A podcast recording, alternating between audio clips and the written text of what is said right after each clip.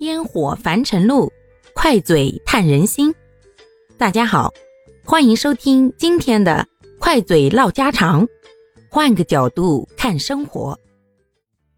说到公平这个事儿啊，每一个人心里都有一肚子的话。那面对生活当中的不公平时，我们该如何对待呢？是努力去适应，默默的去接受，还是说加强自己，争取利益，改变这种不公平呢？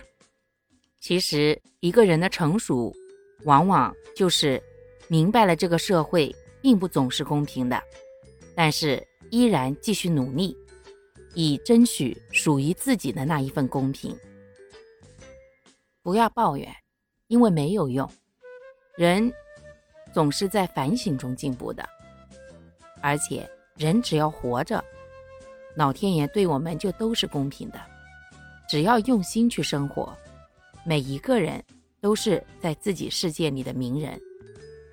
其实何必那么多的比较呢？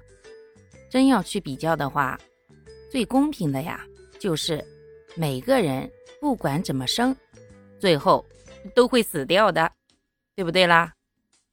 更何况，每一个人都拥有一个公平的东西，那就是时间。时间不管对谁都是公平的。每一个人的一天呀，都只有二十四小时，多一秒都没有。那你越珍惜你的时间，就越有价值。你越去挤呢，你的时间就会相对的更多。咱们呀，没有必要。老是拿自己的短处去与别人的长处比，要学会换个角度看问题，把自己的长处拿出来，找到自己身上的优点，去与别人的缺点对比。哎，瞬间发现世界如此美好，自己如此优秀，这人间还是值得自己再活他个几十年的嘛。咱们呀，没有必要整天去要求公平合理。啊，发现不公平就觉得心里不高兴。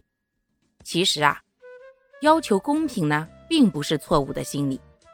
但是如果因为不能获得公平，就产生一种消极的情绪，这个时候啊，就要注意了。毕竟，绝对的公平呢，并不存在。如果寻找一种绝对的公平，就如同啊，在找那些神话传说当中的龙啊、凤啊一样的。是永远也找不到的。这个世界本就不是根据公平的原则而创造的嘛。